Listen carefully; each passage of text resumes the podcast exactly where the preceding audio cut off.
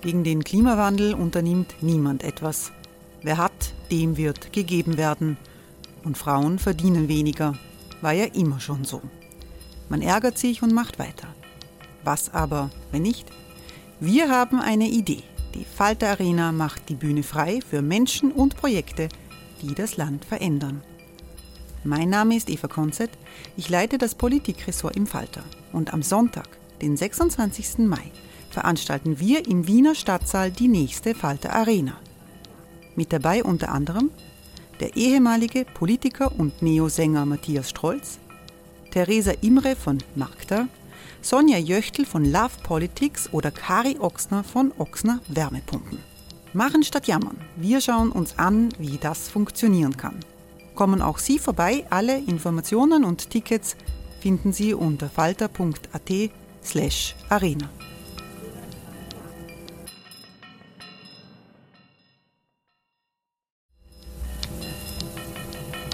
Falter-Podcasts werden durch Werbung unterstützt.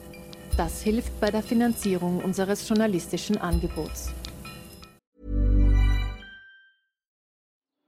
Die Erderhitzung ist kein Gefühl, aber mit vielen Gefühlen verbunden. Sorgen etwa oder Angst. Eine Veranstaltung gegen diese Ohnmacht ist Tipping Time, eine Klimakonferenz der Zivilgesellschaft. Von 9.5. bis 11.5. findet Tipping Time in Kooperation von Globe Art, Solektiv und Tangente St. Pölten statt und lädt ein zu Diskurs, Diskussionen und Workshops mit namhaften Vortragenden wie Nikolai Schulz und Friederike Otto. Weitere Informationen finden Sie auf www.tangentesanktpölten.at.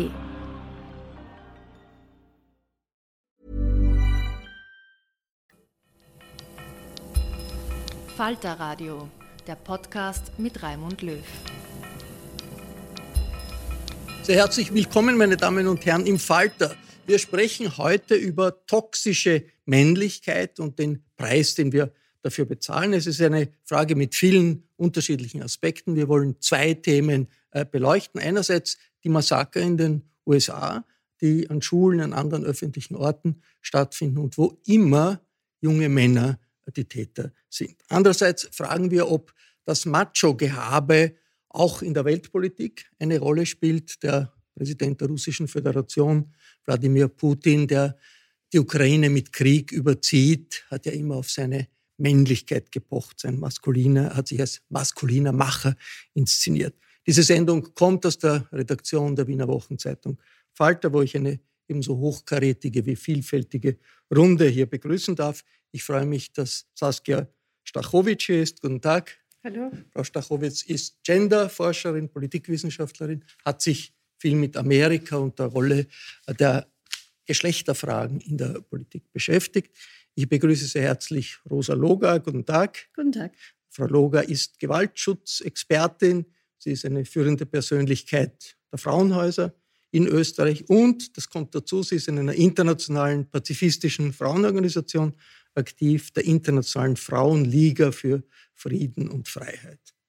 Genau. Und ich freue mich, dass Professor Mitchell Ash gekommen ist. Hallo. Hallo. Äh, Professor Ash ist Historiker, hat viele Bücher geschrieben und an Universitäten gelehrt in Europa und Amerika. Und es ist mir eine Ehre, dass Elfriede Hammel hier ist. Guten Tag. Guten Tag. Frau Hammel ist Schriftstellerin, Journalistin. Sie schreibt jede Woche eine Kolumne im Profil, in der sie gegen die Macho Allüren an allen Ecken und Enden unserer Gesellschaft polemisiert. Frau Stachowitsch, Sie äh, verfolgen die Entwicklung in den USA seit langem. Amokläufe hat es immer gegeben, immer ist übertrieben, aber schon seit langem gegeben. Columbine, das war ein Massaker in einer Schule vor Jahrzehnten. Jetzt dieses Massaker, das ein 19-Jähriger angerichtet hat in Uvalde in Texas bei Volksschulkindern. 19 sind, sind umgekommen, zwei Erwachsene, hat doch eine emotionale Reaktion in ganz Amerika ausgelöst. Präsident Biden ist aufgetreten und hat gesagt, enough, enough, enough. Haben Sie das Gefühl, dass das einfach eine Wiederholung von früheren Katastrophen ist oder verändert sich da etwas? Das äh, ist finde ich sehr schwer zu beurteilen. Ähm, es gibt natürlich eine gewisse Tendenz, die ähm, wir beobachten, dass eher Waffengesetze gelockert als ge verschärft werden, dass der Zugang äh, in manchen Bundesstaaten, in manchen Kontexten äh, auch wieder ausgeweitet wird. Und wir können auch sehen, dass es hier einen ganz direkten äh, Bezug gibt zu der Häufigkeit und auch zu der Tödlichkeit von solchen ähm, Amokläufen. Ich würde nur gerne vorweg vielleicht ganz kurz etwas dazu sagen, wie wir hier Männlichkeit vielleicht einordnen können äh, aus Sicht der sozialwissenschaftlichen Geschlechterforschung. Weil ich freue mich einerseits, dass wir über dieses Thema sprechen und dass wir das auch problematisieren. Gleichzeitig glaube ich, dass dieser Begriff auch der toxischen Männlichkeit sehr leichtfertig gebraucht wird für sehr viele verschiedene, sehr komplexe gesellschaftliche Themen. Und äh, da ist es mir ein Anliegen zu sagen, dass äh, aus, aus der Perspektive der Forschung Männlichkeit an sich kein äh, erklärendes Moment alleine sein kann. Und dass wir nicht äh, einfach sozusagen unterschiedlichen Personen toxische Männlichkeit unterstellen können und damit ihr Verhalten erklären. Aus der Forschung sagen wir, Männlichkeit ist ein Ideal und damit sollen wir uns beschäftigen. Welche gesellschaftlichen Ideale gibt es, die zum Beispiel gewaltförmige ähm, Übergriffe legitimieren können, die aber auch zum Beispiel politische Autorität begründen. Also was, was tut Männlichkeit für eine Arbeit hier? Ähm, und wie können wir verstehen, warum Männlichkeit äh, problematisches Verhalten legitimieren kann. Gleichzeitig wollen wir aber nicht eine abstrakte Kategorie schaffen und die tatsächliche Gewalt, die von Männern ausgeht, äh, dadurch Rosa Loger, warum ist diese Männlichkeit so oft so toxisch? Ja, also wir haben ja, leben ja äh, immer noch in einer Gesellschaft, die, würde ich jetzt einmal sagen, patriarchale Strukturen hat.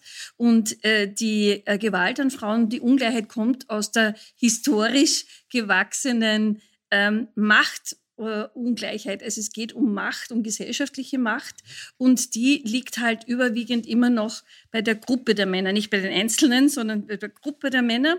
Und diese Machtungleichheit, sagt zum Beispiel auch die UNO in ihren Dokumenten, die bewirkt eben, äh, dass Frauen benachteiligt sind, diskriminiert sind und dass sie auch Gewalt erleben. Also die Gewalt stellt immer wieder sozusagen diese Ungleichheit her. Also das ist ein, ein es ist etwas eine Hypothek, die wir haben aus der Geschichte sozusagen, äh, die alle Länder der Welt äh, äh, haben. Es gibt kein Land auf dieser Welt, das keine Gewalt an Frauen hat, äh, egal ob welches politische System, welche Religion, welche Kultur. Es ist ein universelles, ein globales Problem und tief verwurzelt in unserer Geschichte und äh, nicht so leicht zu verändern. Jetzt, äh, Professor Mitchell Ash, was hat dieses Phänomen Gewaltbereitschaft, vor allem bei Männern, das diskutieren wir jetzt, auch mit der politischen Atmosphäre zu tun, jetzt vor allem in den USA. Ganz kurz nur äh, eine Antwort auf die beiden vorangegangenen äh, Stellungnahmen. Äh, kleiner Satz. Männlichkeit ist per se nicht toxisch. Das wollte ich gleich festgehalten haben. Toxische Männlichkeit zeigt das schon in der Formulierung und ich wollte, dass wir das mal zur Kenntnis nehmen, dass es meine, meines, meines Erachtens so ist, dass Männlichkeit an sich äh, nicht herhalten kann für das alles. Die Machtverhältnisse vielleicht, aber selbst das reicht nicht, denn es gibt millionenfach Leute, die diese Machtverhältnisse auch geerbt haben, historisch, und das nicht tun, wovon wir jetzt mhm. sprechen. Äh, das ist halt, das ist, halte ich für ein wichtiges Thema. Das heißt, politische Atmosphäre und politische Entwicklung. Nee, das, was gerade gesagt wurde darüber, die männlichen, die, das Patriarchat. Ähm, das hat natürlich Gewaltpotenzial, das will ich nicht geleugnet haben. Das hat von Kriegen Jahr, jahrhundertelang auch gelebt. Aber das heißt nicht, dass heutzutage ähm, alle Männer aufgrund des, des Erbes dieser Machtverhältnisse äh, gewaltbereit sind. Das ist nämlich nicht der Fall. Also das ist in Amerika nämlich auch so. Und da komme ich endlich zu, zu deiner Frage. Das haben ähm, wir auch nicht gesagt. Nein, nein, ich wollte es nur festgehalten haben mhm. für, das, das, äh, für, für das, äh, den Podcast. Ähm, du sagtest immer junge Männer, das ist leider auch nicht der Fall. Nur die letzten, äh, die letzten schlimmen Massakern sind von, äh, nur von jungen Männern geschehen worden. Ich erinnere an Las Vegas. Das ist die schlimmste von, äh, anhand der Todeszahl gewesen. Bisher über 53 Gestorbene, Niedergeschossenen von einem Herrn, der in einem Hotelzimmer saß und auf eine, ein Konzert äh, geschossen hat, äh, mit einem, auch mit einem Schnellfeuergewehr. Da, da komme ich dann gleich zum Thema Politik. Aber der war 53 Jahre alt. Ich wollte es nur gesagt haben, damit wir von vornherein das klar machen. Das, das mit der, der Jugend ist ein wichtiges Thema. Das ist ein wichtiges Thema, da ist die Männlichkeit nämlich offen. Das ist immer noch eine, äh, eine Zeit der Identitätsfindung und einige fühlen sich ausgeschlossen und reagieren äh, mit diesem pathologischen Verhalten. Ähm, das will ich schon gesagt haben. Aber das, das, was die Politik betrifft, das hat mit dem Waffenbesitz zu tun. Und das hat äh, mit der Möglichkeit, also so zu reagieren, zu tun. Und das ist inzwischen politisiert worden. Und das ist ja das Spezifische an der amerikanischen Situation, Elfriede Hammerl, diese, äh, dieser freie Zugang zu Schusswaffen. Der 18-Jährige hat sich äh, ein Sturmgewehr besorgen können und das kann man in Texas. Und jetzt ist die große Diskussion. Das sind ja die Republikaner, die von, das, die von, von 18 tun. soll man erhöhen, dass den Zugang von 18 auf 21 Jahre. Ja, immer, aber es ist ja nicht, es ist ja eine, verrückt, also es ist ja nicht die gesamte amerikanische Gesellschaft, sondern das sind bestimmte Gruppen. Und ähm, also die, kann man zum Teil auch wirklich ohne, ohne große Schwierigkeiten äh, den, dem rechtsextremen Lager zuordnen, die Proud Boys und ähnliche Vereine. Ja. Und ähm, das, also diese, jetzt kann man, Sie werden das sicher besser wissen, die historischen Wurzeln des, des Waffentragens liegen, haben sicher auch damit zu tun, dass es ursprünglich die, das Gewaltmonopol äh, der Polizei nicht gegeben hat. Es gab die Polizei in den Anfängen, also oder zumindest äh, in bestimmten Staaten nicht und so weiter. Also das, das, hat, das ist eine andere Art von Selbstverständnis, die wir, äh, ich kann das überhaupt nicht nachvollziehen, aber es, man muss damit leben, dass es das gibt. Ähm, die Frage ist nur äh, insgesamt, also die toxische Männlichkeit äh, hat ja was mit einem Männerbild zu tun, das äh, eine ganz bestimmte Ausformung von Männlichkeit betrifft. Und äh, wir haben uns also seit vielen, vielen Jahr, Jahren und Jahrzehnten haben wir versucht, dieses, dieses äh, Männerbild außer Kraft zu setzen. Und äh, es stellt sich aber jetzt eigentlich in einem erschreckenden Ausmaß heraus, wie sehr uns das nicht gelungen ist. Und das kann man jetzt schon, äh, äh also da gibt es schon einen weiten Rundumblick, der das bestätigt.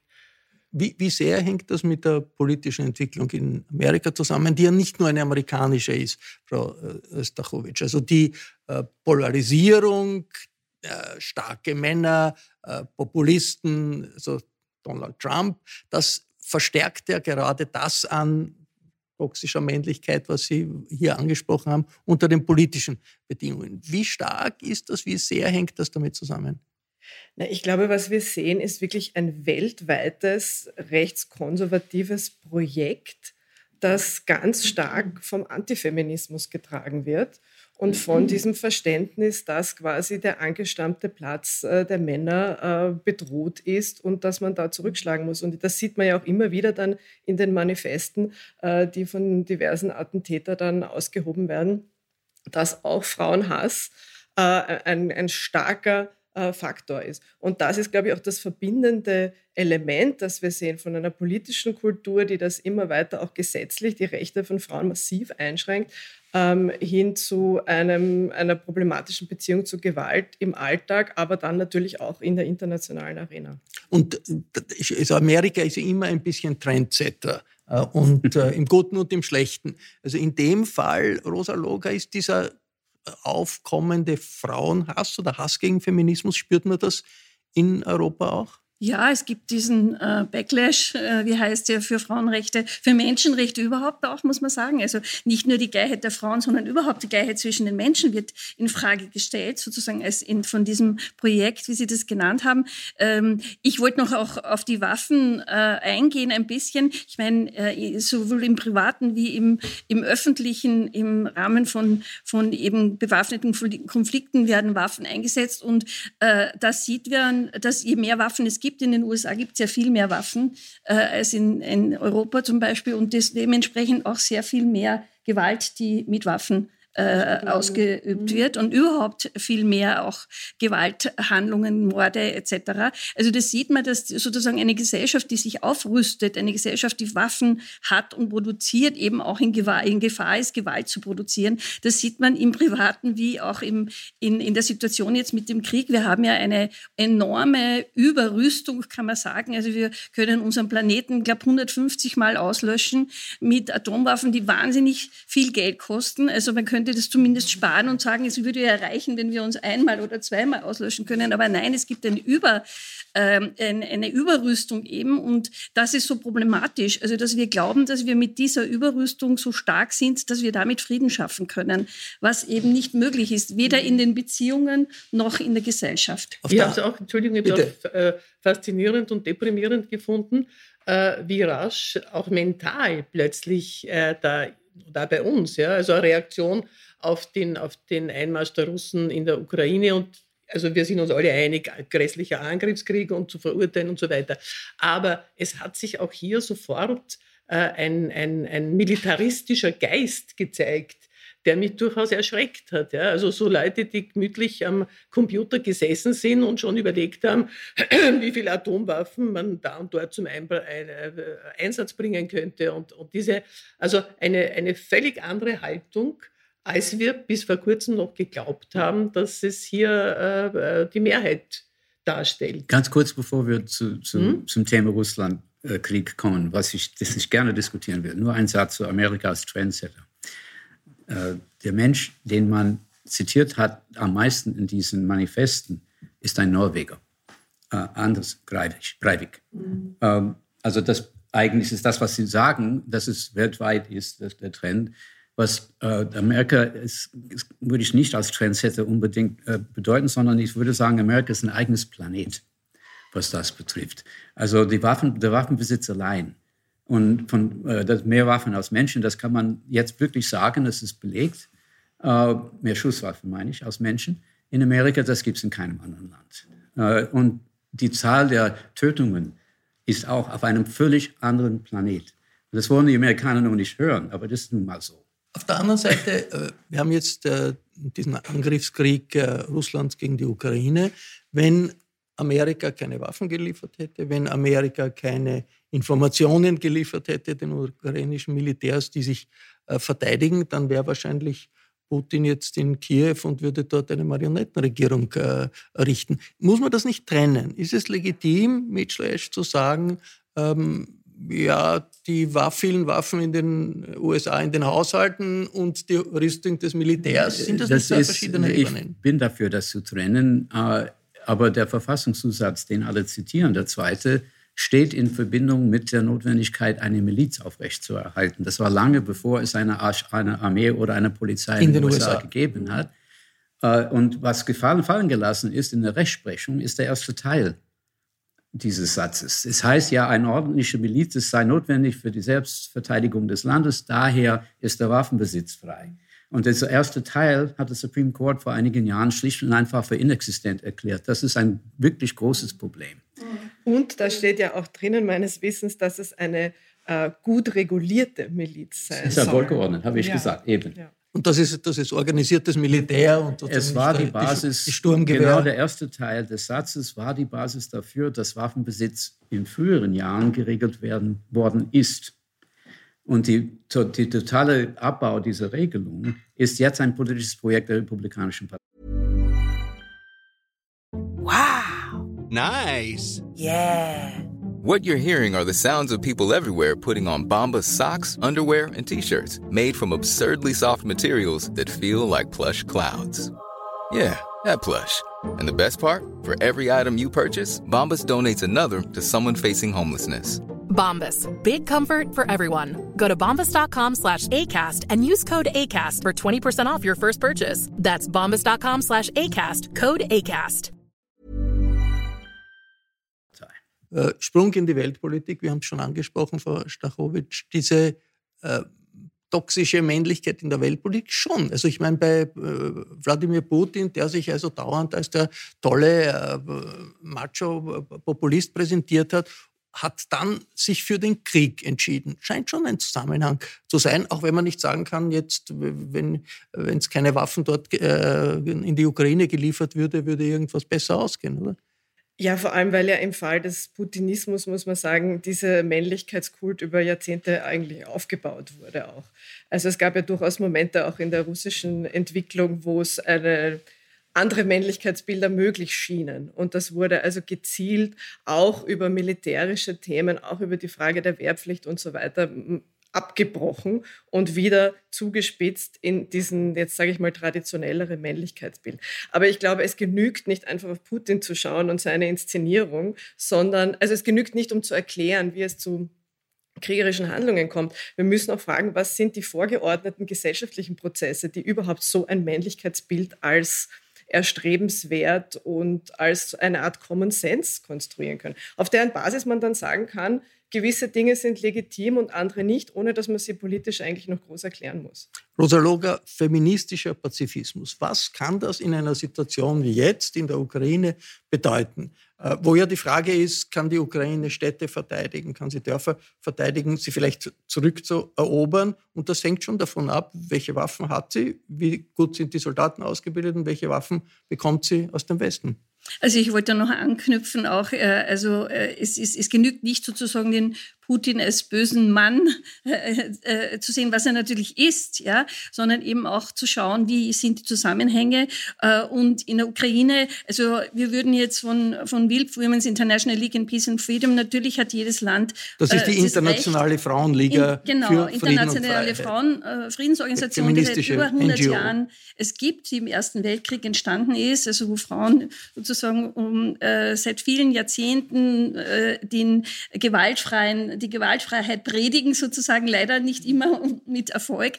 Und die Ukraine hat natürlich, also wir würden jetzt nie sagen, die Ukraine soll sich ergeben oder sonst irgendwas. Das ist die Entscheidung dieses souveränen Landes, wie sie mit dieser schrecklichen Situation umgeht. Aber wir finden es auch wichtig, äh, als WILF zu schauen, woher kommt das und wie, wie sind die Zusammenhänge. Und wir haben eben eine sehr starke Blockbildung, wir haben eine sehr starke Militarisierung, die Abrüstung hat nicht wirklich funktioniert. Man könnte ja sagen, ich meine, nachdem die Sowjetunion Sowjetunion zerfallen ist, doch relativ friedlich, dass eine Antwort gewesen wäre, auch die NATO äh, zu reduzieren oder abzubauen, weil man braucht ja dieses Bündnis dann eigentlich auch nicht mehr. Das ist leider nicht passiert. Also die Militarisierung ist sozusagen fortgesetzt worden, ohne jetzt jemandem die Verantwortung zu geben für diesen schweren Übergriff. Aber es ist einfach die Gefahr, dass wenn wir so viel investieren in äh, kriegerische Handlungen, dass eben dann Krieg dabei herauskommt. Man kann es nicht anders sagen. Und der Frieden ist unterfinanziert finanziert. Oder wie die Marlene Strerowitz im Handbuch äh, gegen den Krieg, eben erschienenen, auch gesagt hat, äh, der Krieg ist für uns eigentlich sozusagen der Normalzustand. Und den Frieden, den können wir gar nicht richtig kann, ausmachen. Frau Hammerl, ist insofern kann Gewaltfreiheit ein Teil zu irgendeinem positiven Ergebnis sein, wenn man will, in einer Kriegssituation wie jetzt in der Ukraine. Da braucht doch, brauchen doch die Verteidiger Waffen und müssen ausgebildet sein. Ich, Sie haben unterschrieben mhm, den Aufruf ja, der Emma äh, äh, ja. gegen mhm. Waffen, Lieferung von schweren Waffen aus Deutschland an ja, die beziehungsweise den, also die, diesen Appell äh, eben nach wie vor äh, Verhandlungen nicht ruhen zu lassen, sondern alles daran zu setzen, dass man das äh, auf einem friedlicheren Weg löst. Es ist ja nie drinnen gestanden in dem Aufruf, die Ukraine soll sich auf den Rücken werfen und, und, äh, und sich ergeben, sondern es ging unter anderem auch darum, äh, ob es nicht, äh, man hat ja erwartet, dass die Ukraine das nicht lange durchstehen wird. Ja. Äh, wie es weitergeht, wissen wir, so, wissen wir ja noch immer nicht. Und die Idee war, dass man das verhandelt wird zu einem Zeitpunkt, wo die Ukraine noch nicht völlig auf dem Boden ist und nicht völlig zerstört, sondern noch äh, eine, eine bessere Verhandlungsposition hat. Das war sozusagen ein, Teil dieses an und für sich sehr ausgewogenen Textes. Und äh, es, hat mich auch, äh, es hat mich auch erschreckt, mit wie viel Hohn und Ablehnung und auch ähm, mit falschen Interpretationen darauf reagiert wurde. Und das meine ich eben. Und sofort sind alle, jeder, jeder ist plötzlich jeder, jede weniger, weil die, die ersten, die kritischen Kommentare sind zunächst einmal immer von den Frauen gekommen, im Spiegel, in der Emma, man kann sie nicht alle aufzählen. Äh, aber wurscht, das haben sich also sofort, sofort äh, sozusagen die, die tapferen Krieger die Mentalen überall formiert und die, dieser Appell ist wirklich, wie ich finde, zu Unrecht niedergemacht Aber worden. Ist es nicht schon auch eine konkrete Mitschleisch-Frage jetzt? Äh, in einer solchen Konfliktsituation soll die Öffentlichkeit in Deutschland, in Frankreich, in anderen europäischen Ländern dagegen sein, dass Waffen an die Ukraine geliefert werden oder nicht? Ist Pazifismus in konkreten Kriegssituationen muss leider nicht immer... Eine, muss leider eine persönliche Bemerkung zu Beginn machen. Ich bin äh, Kriegsdienstverweigerer in der Vietnamzeit gewesen. Das ist mit, der, mit dem Risiko des Gefängnisses zusammengehangen. Nur damit es klar ist, von mhm. woher ich komme in, diesen, in diese Stellungnahme. Aber ich bin auch ein Historiker. Und das sind jetzt wirklich zwei Hüte geworden. Ähm, wenn ich meine persönliche Überzeugung beiseite lasse und die historische Situation, in der wir sind, analysiere, ist es natürlich auch der Fall, dass, die, dass äh, es amerikanische Ausbildner gegeben hat, die seit 2014 in der Ukraine tätig gewesen sind. Und das ist die Grundlage dafür, dass die Ukraine überhaupt eine moderne Armee hat, äh, die in der Lage war zu antworten auf diesen Angriff. Das ist, ist glaube ich, faktisch festzustellen. Ähm, das bedeutet natürlich nicht, dass ähm, eine Aggressionsintention der USA daraus abzulesen ist. Es ging um die Selbstverteidigung des Landes und die sollte möglich sein. Mehr war eigentlich nicht gedacht. Und äh, dass sie jetzt möglich ist, ist in der Tat ein Stück weit der USA zuzuschreiben. Also dass die Verantwortung, von der Sie jetzt geredet haben, äh, liegt 30 Jahre zurück. Und da daraus einen linearen Zusammenhang zu Putins Handlung jetzt zu konstruieren, wäre auch verfehlt, allein aus historischer Erklärung. Das funktioniert leider nicht. Das sind so viele Dinge dazwischen geschehen. Frau, ja. Stachowitsch, ja, also ich würde da gerne schon nochmal ähm, vielleicht die Komplexität von einem feministischen Gewalt- und Friedensbegriff einführen, weil äh, Feministinnen schon lange gesagt haben, es gibt auch gewaltförmigen Frieden ähm, und Geschlechterverhältnisse und Gewalt in Geschlechterverhältnissen durchzieht, sozusagen das Kontinuum der Gewalt durchzieht Friedens- und, äh, und Kriegszeiten gleichermaßen. Und ich glaube, als Feministin ist meine Aufgabe, auch den dortigen Feministinnen zuzuhören, was äh, die sich vorstellen. Und äh, die bauen auf unsere Solidarität auch im Sinne von Waffenlieferungen und Unterstützung in diesem Bereich. Also ich sehe insofern jetzt keinen prinzipiellen Widerspruch zwischen einem vielschichtigen feministischen Pazifismus und der Unterstützung von Waffenlieferungen jetzt, in dem Moment. Was wir allerdings doch noch kritisch hinterfragen sollten, ist die Militarisierung abseits davon. Also hat uns noch keiner erklärt, warum eine generelle Aufstockung von, von Verteidigungshaushalten notwendig ist in Deutschland zum Beispiel. Also oder was würde Österreich. man oder in Österreich. Also diesen Zusammenhang, der ist politisch nicht hergestellt worden und darauf müssen wir pochen, wenn wir keine weitere Militarisierung wollen. Frau Hammerl, die Tatsache, dass hier eine politische Polarisierung auch ist. Der Angreiferstaat Russland ist unter Putin totalitär, halbfaschistisch. Äh, die Ukraine, Ukraine ganz mhm. faschistisch kann man darüber diskutieren. Die Ukraine möchte Teil des Westens sein, auch der liberalen Demokratien im Westen sein. Äh, ist, spielt das nicht auch eine Rolle in, der Frage, muss die Ukraine nicht unterstützt werden in diesem Verteidigungskrieg? Ja, ich behaupte, also ich bin, in Wirklichkeit bin ich ratlos. Es war nur zunächst einmal äh, ich hätte es, mein, hatte das Bedürfnis, wie viele, so lang wie möglich äh, äh, es irgendwie, also zu deeskalieren oder jedenfalls nicht zur Eskalation kommen zu lassen. Äh, ich weiß auch jetzt nicht, wie es weitergehen soll. Die Frage ist ja schon, was, was, was wird, was, wie lange wird die Ukraine es ähm, braucht jedenfalls viel Art? stärkere Initiativen für das Verhandeln, würde ich jetzt einmal ja, sagen. Ich glaube, ja, da sind wir uns ja, einig. Ja. Die Initiativen für das Verhandeln sind nicht genug und verhandeln und auch zu, zu, zu schauen, Räume zu eröffnen des, mhm. der, der, der Auseinandersetzung. Es ist ja, muss man schon sagen, der einzige Krieg bis jetzt diese Frage, Waffen liefern oder nicht. Ja, was ist die Alternative, für die Alternative, nämlich zu verhandeln, wird ganz wenig investiert und auch die USA, muss man sagen, beginnen ja, ja jetzt, beginnen, sie beginnen jetzt erst sich zu fragen, kann das, kann dieser Krieg gewonnen werden und was bedeutet das? Na, also das, das kommt jetzt auch in den USA, habe ich gelesen in den New York Times, diese Frage auf, kann der Krieg, was bedeutet das, dass wir diesen Krieg, dass was diesen Krieg gewonnen, gewonnen überhaupt? Also, genau. Ja, und hier auch zu schauen, wie können wir verhandeln, wie können wir, wir können natürlich, wenn wir Waffen liefern, auch nicht gleichzeitig verhandeln. Ja, aber Na, verhandeln also diese, also ich meine, das ist ja verhandeln auch, äh, über die Beendigung des Krieges, ja, aber über die, über die über Waffenstillstand, an, über sagt, ich vernichte dieses Land. Aber ich, das, das Verhandeln ist an sich trotzdem wichtig. Man kann nicht sagen, es ist eh sinnlos, mit jemandem zu verhandeln und nicht zu verhandeln. Aber, aber ja es wird zu, mit zu wenig Kraft verhandelt. Es wird auch mit zu wenig Öffentlichkeit ich befürchte, dass das Wort Verhandeln ist, das sehr Wort oft,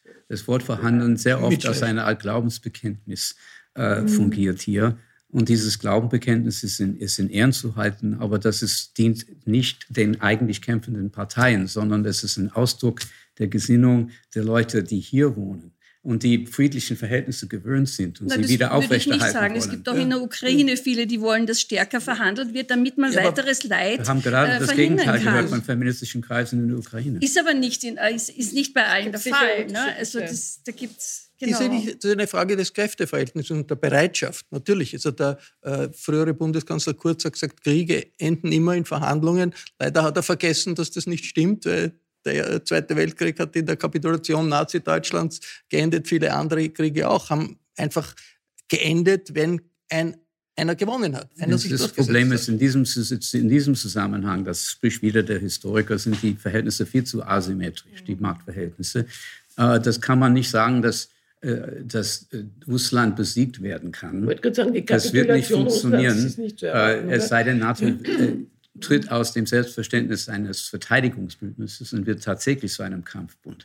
Das ist aber äh, das steht nirgends zur Debatte. Ich glaub, Aber die, die Gefahr besteht ja sowieso, ist ja nicht gebannt, ist das nicht eskaliert. Also dieses ganz unverhohlene, mehrfache Drohungen mit dem Einsatz von Atomwaffen durch muss die russische sehr ernst Führung, durch, die russische, durch Putin muss sehr ernst genommen werden. Die Gefahr gleich. ist ja nicht gebannt. Ne? Also die besteht ja weiter laufend und den Krieg fortzusetzen bedeutet auch laufend, sich dieser Gefahr einer äh, enormen Zerstörung unserer Welt ich, ich auszusetzen. Glaub, Ziele, Deswegen muss extrem viel mehr verhandelt werden aus unserer Sicht. Zur Bedeutung des, der sogenannten Bedrohung mit Atomwaffen sagt, sei hinzugefügt, dass die Militärs das eigentlich schon in Österreich schon dazu gesagt hat, was das eigentlich bedeutet hat. Äh, die Journalisten zitieren das zwar nie. Es gibt vier Stufen äh, des Verteidigung, der Verteidigungsdoktrin äh, der Russischen Föderation, was die Atomwaffenbereitschaft betrifft. Und die sogenannte Drohung ist auf Stufe zwei. Das heißt, die Waffen sind nicht einmal drauf. Äh, das, momentan, das der ganze Sinn dieser Bedrohung, entschuldigen Sie bitte, der Sinn, ganze Sinn der Bedrohung war, die Leute einzuschüchtern und das ist aufgegangen, diese ja, Das, das glaube ich nicht. Und, also wir glauben, diese Bedrohung ist real und man muss sie sehr ernst nehmen. Und das ist in der russischen Öffentlichkeit, von, im russischen Fernsehen wird immer wieder darüber diskutiert. Also man hat das Gefühl, schon die russische Öffentlichkeit wird auf die Möglichkeit Daran des gewöhnt. Einsatzes gefährlich, vorbereitet. Das sage ich gleich, gefährlich ist, sind die taktischen Nuklearwaffen. Davon wissen wir noch gar nichts. Und dafür gibt es vielleicht eine getrennte Doktrin als die, für die strategischen. Das ist ein eigenes Thema und das ist in der Tat ein Unbekannter in dieser Richtung. Die Kriegsziele von ukrainischer Seite, auch von westlicher Seite sind relativ klar, nämlich der Rückzug der äh, Angriffs, äh, russischen Angriffstruppen zurück zu den äh, international anerkannten Grenzen. Also da an diesem Ziel, glaube ich, äh, äh gibt's, da gibt es äh, nicht viel Unklarheit.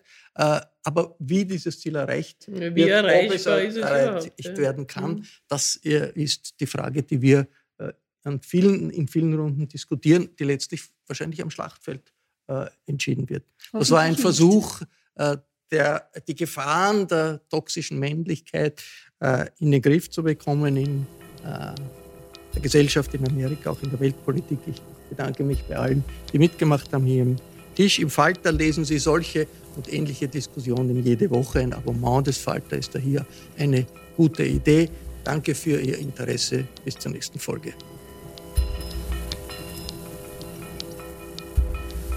Sie hörten das Falterradio den Podcast mit Raimund Löw.